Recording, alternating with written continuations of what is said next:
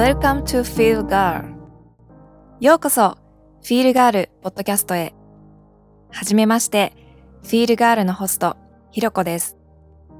この番組に出会っていただいてとっても嬉しく思います。この番組ではありのままの自分で生きていくをコンセプトに生き方や働き方ウェルネスマインドセット自信瞑想などをテーマに発信していきます。人にも自分にも心でつながる。自分の感情に敏感に。ぜひ最後まで楽しんでいってくださいね。このポッドキャストがあなたの心のお供になりますように。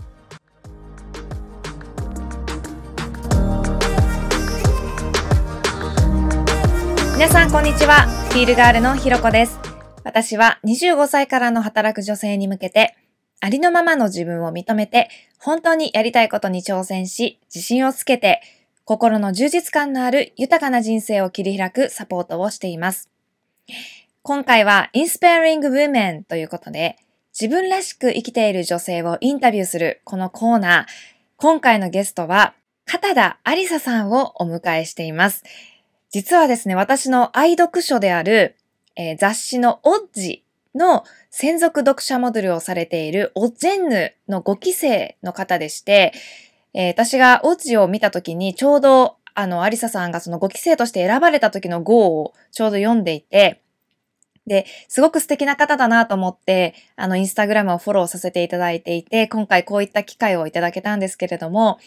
まあ、こういったこう華やかな、えー、一見世界にあの見える方でも、いろいろな葛藤だったりとか大変だったことだったりとかもありまして、そういったところのお話だったりとか、あとは、えー、普段こう、アリサさんがどのように考えて様々なことをチャレンジしてきたかっていうことをたくさん聞かせていただいています。えー、私自身、あの、すごくお話を、あの、お伺いしてみたかった方だったので、あの、とても、えー、この皆さんにとっても、あの、すごく参考になる、あの、インスパイリングな、あの、エピソードになってるかと思いますので、えー、ぜひぜひ最後まで聞いてみてください。それでは、アリサさんのインタビューをお聞きください。はい、それでは、インスパイリングブーメンということで、今回、第4回目のゲストはですね、なんと、えー、オジェンヌで、えー、有名な片田ありささんにお越しいただいてます。よろしくお願いします。よろしくお願いします。えー、アリサさんはですね、えー、オッジェンヌという名称で、えー、有名なオッジの専属読者モデルの5期生をされていて、あの、とてもインスパイリングな女性の方です。では、えー、アリサさんのこともしかしたらご存知ない方もいらっしゃるかもしれないので、自己紹介をぜひよろしくお願いします。はい。えっ、と、はじめましての方が多いと思うんですけれども、改めまして、片田ありさと申します。と今と、会社員をしながら、えっと、今ご紹介があったように、とオッチという女性誌の専属の読者モデルとしても活動しています。よろしくお願いします。はい、よろしくお願いします。もう、あの、アリサさんに聞きたいことが、もう、個人的にたくさんあるんですけども、えー、いや、でもそんなに興味を持っていただけただけで嬉しいです。もうなんか個人的になんていうんですかね、その5期生の方、私はオッジをたまたま見た時が、たまたまその5期生が決まりましたっていう、うん、あの号だったんですね。あ、そうだったんですね。そうなんですよ。その4人でしたよね、なんか5期生って確か。そうです、そうです。ですよね。4人で。はい。その中で、なんか個人的に一番すごい、なんかファッションとお顔がタイプで、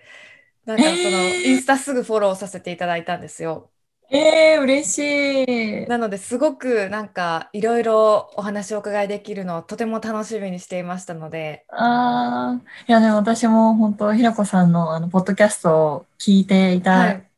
だったので、すごい今日楽しみにしていました。ありがとうございます、本当に。じゃあちょっと早速、はい、いろいろお伺いしたいんですけれども、はい。まずは、あの、もともとそのミスコンにもチャレンジさ、だ、あの、えっと、上、え、上智大学ですね。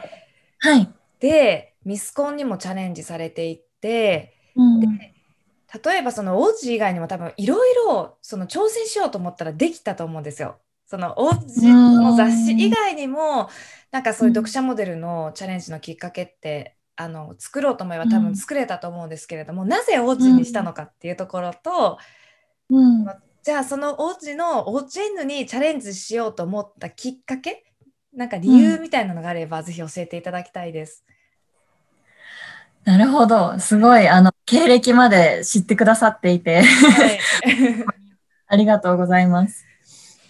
そうですね、えっと、オッチを選んだきっかけが、私ももともとあの、オッチを読んでいたからっていうのがもちろんあるんですけれども、うんあの私すごい雑誌が好きで、もともと学生の頃から、ええ4誌をたくさん読んでいたんですね。こう、オッチに関わる、その、なんでしょう、学生向けのターゲットの雑誌から、その少し上のオッチうんのまで読んでいて、で、やっぱりこう自分がこう憧れる姿とかなりたい姿って雑誌の世界に広がっていたんですけれど、うん。その中でもやっぱりこう、なんかこう真の強さがあったりとか、そのかっこよさがあるオッチで、なんか私もその世界に触れてみたいなと思って、オッチに、その、たまたま時期もその募集があるっていうのを見たので、あはい、オッチにしましたね。ーえー、なんかやっぱりそういった女性雑誌の読者モデルとかに応募される方ってやっぱそれだけやっぱファッション誌がやっぱ大好きっていうか結構読んでらっしゃる方がやっぱ多いんですね。そうですね。どうなんですかね。でも最近はなんかあんまりこう雑誌を読む人も減っているっていううん本、そもそも本とか活字とかよね。持っているっていうのも聞くので、うんそうなんですかね。その、もしかしたらそんなに多いって、このメジャーなところではないのかなとは思うんですけれども、なんか自分がこうかっこいいなって思うのが、そのお姉さん像っていうのがまさにそこにあったっていうのが、なるほど。じゃあなんかこう私とかだと多分同じ同世代だと思うんですけれども、はい。ポップティーンとかなんあかあ、ね、なんかその結構そうんのあたりを多分通ってきたかなっていうのがあるんですけれども、うんうん。じゃあそのアリサさんがこういう女性になりたいなっていう女性像が結構王子にはあうんって、で、うんたまたま応募するタイミングも重なっていたので、王子に応募されたっていうことですね。そうですね。こう、なりたいお姉さん像が、オッチにありました。へえでもそれでなんかそのチャンスをつかんだっていうのもまた本当すごいですよね。いや、本当幸運なことにね、あの、見つけていただけたので、本当にラッキーだったなと思ってますし、その、会社員をしながら、そこ、この環境を許してくれているっていう、その、うん周りの友人も家族も含め、はい、すごい感謝しています。確かにえあれってどれぐらい応募とかって結構やっぱりあるんですか？あ、どんぐらいなんだろう。なん、確か、なんか、あの、その時、数字を教えたような気がするんですけど、今忘れちゃったんですけど、でも、あこう、あの、たくさんの応募の中から、こう、面接を何回かして、それで最終的に、この、あの4人になりました。ーなるほど。はい。じゃあ結構まあ書類選考みたいなのがねおそらく最初はあると思うんですけれども、そこから面接を重ねてっていうのでもうほんと最後だって4人ですもんね5期生そうですね。めちゃくちゃ少ないっていうかもう限られた本当に人数ですようね。本当にーん、ねえ、なんかこの4人でになってよかったなって、すごいこう、一緒にあの接することが多い中ですごい、こう、毎回インスパイアされてるのうで、こう、巡り会えてよかったなっていうのと、本当にこう、つながれたのが何回も言っちゃうんですけど、本当にありがとう ね。なんか自分でもこう、すごい迷ったんですけど、挑戦してみてよかったなっていうのは、今でも思いますね。なるほど。うんなんかすごいなんかそのよ5期生の 4, 4名の皆さんなんかすごく仲良さそうにされてらっしゃるのはいつもはいお見受けします。そうなんです。すごいこう、あの、プライベートでも仲良くて、一緒に遊んだりしているので。本当友達であり、相談相手でありっていう風で、いつも楽しくやってますね。いいですね。じゃあうんそんなオッゼンヌの、まあ、挑戦、そのチャレンジする中で、あの、うんまあ、本当に初めてのチャレンジでは、あの、まあ、その女性雑誌の読者モデルとしては、もしかしたら初めてのチャレンジだったかもしれないんですけれども、うん。まあ、ミスコンもチャレンジされていらっしゃったということなので、なんかそうい。った、こうちょっとあのハードルが高そうにやっぱり思えちゃう競争やっぱり競争うん。で選べれるっていう世界だと思うのでその中でなんか大変だったことと、あと葛藤したこととかっていうのがあればぜひ教えていただきたいんですけど。そうですね。たもうとにかく本当、あの、楽しいも大変もたくさんあったなと思います。ミスコン。そうですね。こう知らない人に何かこう変なことを言われるっていうこと、変なことだったり、あありもしないようなことだったりとかうーんってるし、その、ね、なんか嫌なことを言われたり、変なことを言われたりっていうのはたくさんありましたし、あとはやっぱりこう、どうしても仕組みが最終的に一番を決めるっていうことがこう目的なので、それは仕方ないんですけれど、こう、本来しなくてもいいような他人と比較するっていうことを常に自分がするようになっちゃうっていうのが、本当にこう、自分で視野を狭めちゃうような見方をずっと、なんでしょう。その環境にいるとどうしてもなっちゃうっていうことが多かったので、なんか本来はやっぱりその、見ている側からしたら憧れるような、その素敵な女性像っていうのを測るコンテストだとは思うんですけれど、でも出ている本人たちがそうやってこう、自分たちで自分のことを苦しめるような状態になってしまうっていうのはすごいこう、もったいないことだったなと思うし、こう今終わってみると、そういう、なんでしょう、せ視野が狭まってたなって客観的に見えるんですけど、中にいるときはどうしてもそういう風になってしまっていたのは、こう、大変だった経験かなと思うんってますね。確かに。なんかうもう、ん。なんて言うんでしょう。必然的にちょっとこう比べてしまうようなやっぱり状況になってしまいますよね。きっと。うーん、そうですね。うん。なんかね、本来は他人と比べるって一番、なんでしょう、意味のこと。うん。から、そんなの やる必要もないし、自分が自分のことを、こう自分の好きなこと、ところも嫌なところも受け入れてあげれるっていう状態が一番心にとってはいいことだと思うんですけれどね。確かに。ね、そういう風になっていた子もきっと、こう出場されて経験されてきた方には多いと思いますし、うんでも反面、その、ふ自分が見えなかった場所に自分で、こう、挑戦してみるっていうことで、その、自分をこう、プッシュアップできるっていうのは、すごく、うんこう、いい、やってみてよかったって思いますし、こう、また違う世界が見えるようになったかなっていうのは、すごいいい経験だったなって思います。なるほど。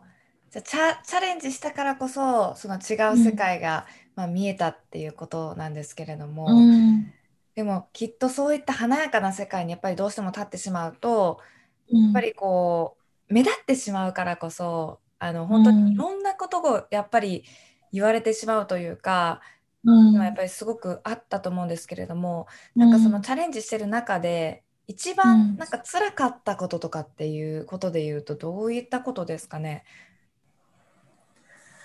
そうですね。なんだろうな。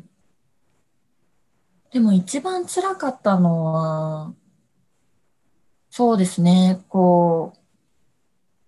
見た目うんでやっぱり判断されるとかなるほど。で、自分が決められてしまううんその、人ってそこだけじゃない部分の方が多いのに、うんその、まあ、自分で出といてなんだよっていう思うかもしれない。でも、なんかそこじゃないなって自分でも気づけたし、やっぱりそれだけで私が決まってしまうっていうのはすごいこう辛いことかなと思いました。なるほど。確かにうんなんかやっぱりどうしても外見のところで比較されたりとかうん、世界だからこそ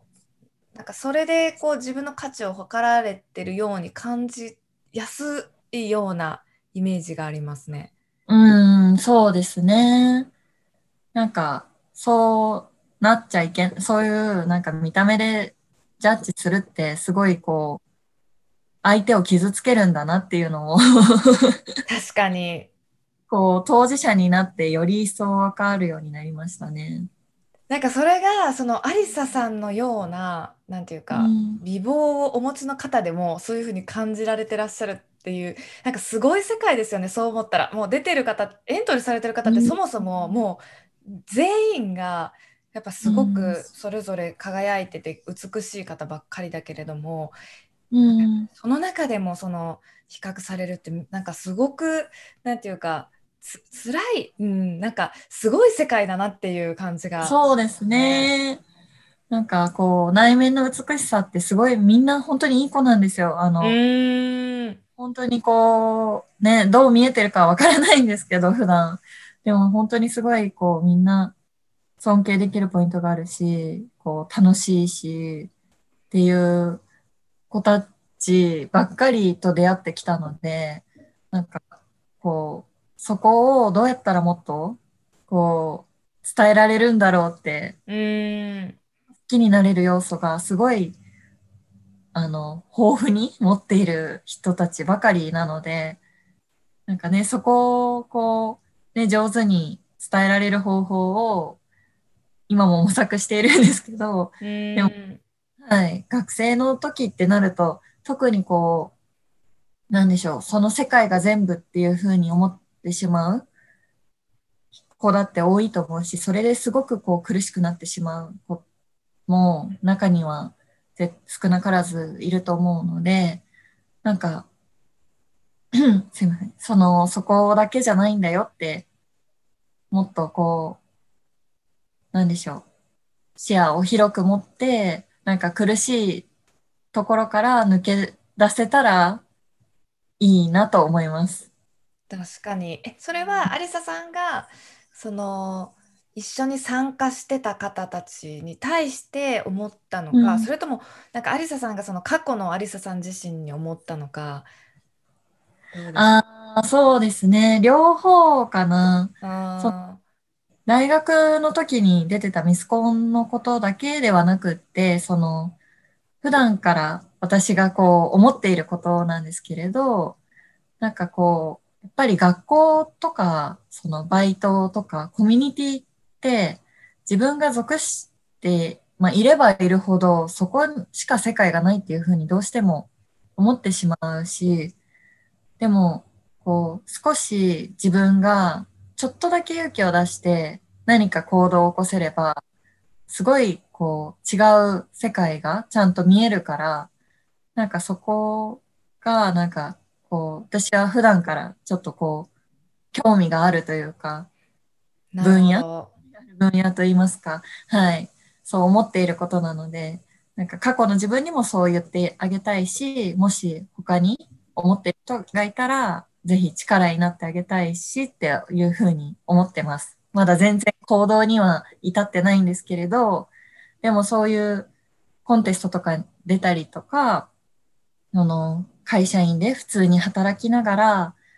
この読者モデルとか、モデルをしてみるっていうことで、なんか、こう、行動してみると、その平凡な、ただの、こう、どこにでもいるような子でも、こう、いろんな経験ができるっていうのは、自分でまず体現して勉強してみようかなっていうふうに思ってます。うーんなんかもうなんて言うんでしょうあのーアリサさんとそのやりとりでもやっぱり感じたのがなんか外見だけじゃなくて本当内面も美しいなっていうのをすごく感じたのでなんか、ね その。お話お伺いできて多分もうたくさんのそのもうリスナーさんの中でもなんかすごく励みになるあのこのエピソードがあの励みになるかなっていうふうにすごく思ってるんですけれどもなんかあのやっぱりちょっとこう挑戦することでこう見えなかった世界が見えたっていうのはあると思うんですが、うん、なんか逆にその昔から結構そういうことそういう世界に挑戦することに抵抗があまりなかった方なのか、うん、それとも結構自分の中でチャレンジだったのかそのあたりはどうですか、うん、そうですね。なんか気づくと私今までの人生ずっとこうアウトサイダーだったなっていうことがこうえー、気づいたんですけれど、はいはいはいはいこう振り返ってみると、幼少期からすごい引っ越しとかが多かったんですね。その、たまたま家族が転勤族だったりとかで、小学校を2、3年で変えたりとか、そういうことがあったので、まあ単純に環境が変わると、まあ、あの、なんでしょう、新しい人だったっていう、その環境にとって新しい人だったっていうことが、まあ、幼少期からあり、で、かつ、その、高校の時に、あの、カナダに、あの、英語を勉強したくって、途中まで通っていた日本の学校を辞めて、えー、あの学校に、あの、転入、編入しし直して、もう一度一年からやって、はい、っていうことを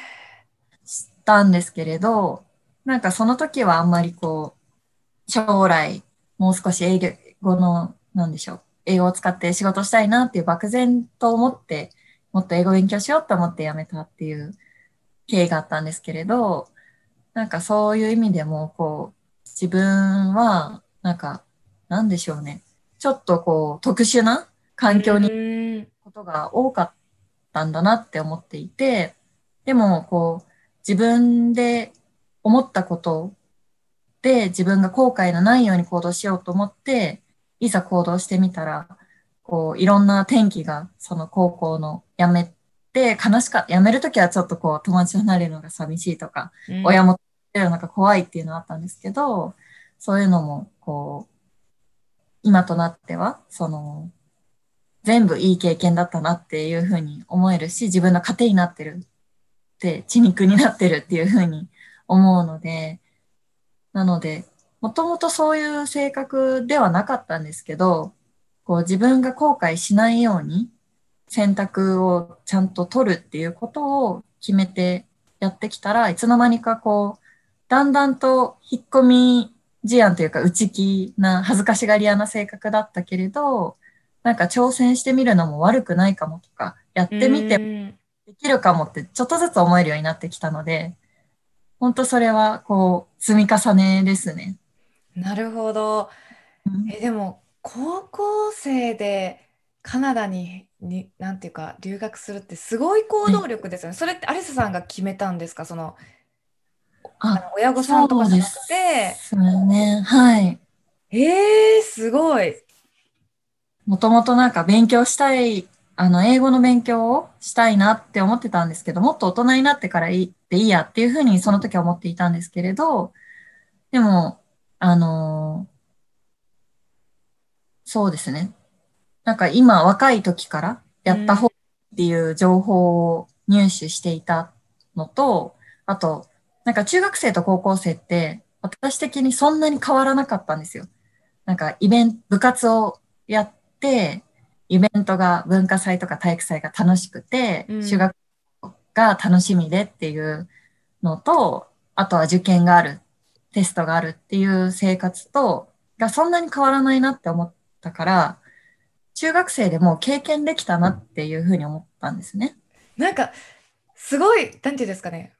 早くないですか？なんかさ、悟るのが早い。すごいですね。なんか大人、うん、大人っぽいですよね。なんかもう中学生の段階ですでに。そうですね。なんか多分、いや、でも何も考えてなかったからこう、すごい。というか、ね、そのリスクとかを考えずに多分、なんか行こうって思っちゃってたのかもしれないです。なるほど。はい。なんかそれもでも確かに挑戦するときって大事ですよね。うーん、そうですね。あんまり考えすぎると、なかなかこう、ね、不安を潰してからじゃないとできないって思うと、もうん。う、すでに遅しっていうことにもなりかねないので、なんか、選んだ道でどう生きるかっていう、どの道を選ぶんじゃなくて、選んだ道でどう生きるかっていう、そうでもうなるようになれっていうのが、は、ちょっと必要かもしれないですね。確かに。ちょっとあの名言メモさせていただきます。道でどう生きるか。なるほど。じゃあそういったミスコンとかオチエヌのチャレンジってそう、そういったこうバックボーンからあったんですね。なんかすごく納得しますした。ね。あ、本当ですか？でもそうですよね。なんか、こう、すごい目立ちたがり屋の 方や見えるかなとも思ってしまったりすることもあるんですけれど、まあ、それはそれで、あの、私自身はすごいこう楽しんでやっているんですけれど、でも知らない方とか、疑問を持たれた方からしたら、なんでだろうっていうふうに思うこともあるかなっていうふうには思っていました。うーん。なんか、うん、そうですね。そういう行動力ってその積み重ねでやっぱりなんかうんあるんだなっていうのはすごくあの感じさせていただいたんですけども、うん。じゃあ今多分すごいお忙しいと思うんですよ。その会社員もしながら、オッチェーヌの活動もあってうんっていうので、なんか並行してそのどちらもされる中での大変なこととかってありますか？ああ、そうですね。結構、こう、時間の管理がやっぱりうーん。ですね。そうですね。こう、平日、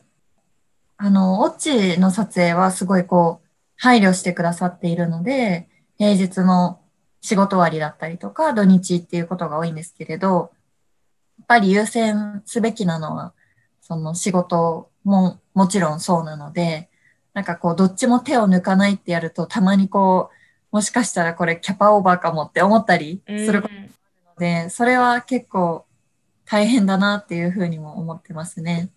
なるほど。その会社自体は、その活動をしてるっていうことは全然、あの、OK というか、大丈夫な感じなんですか？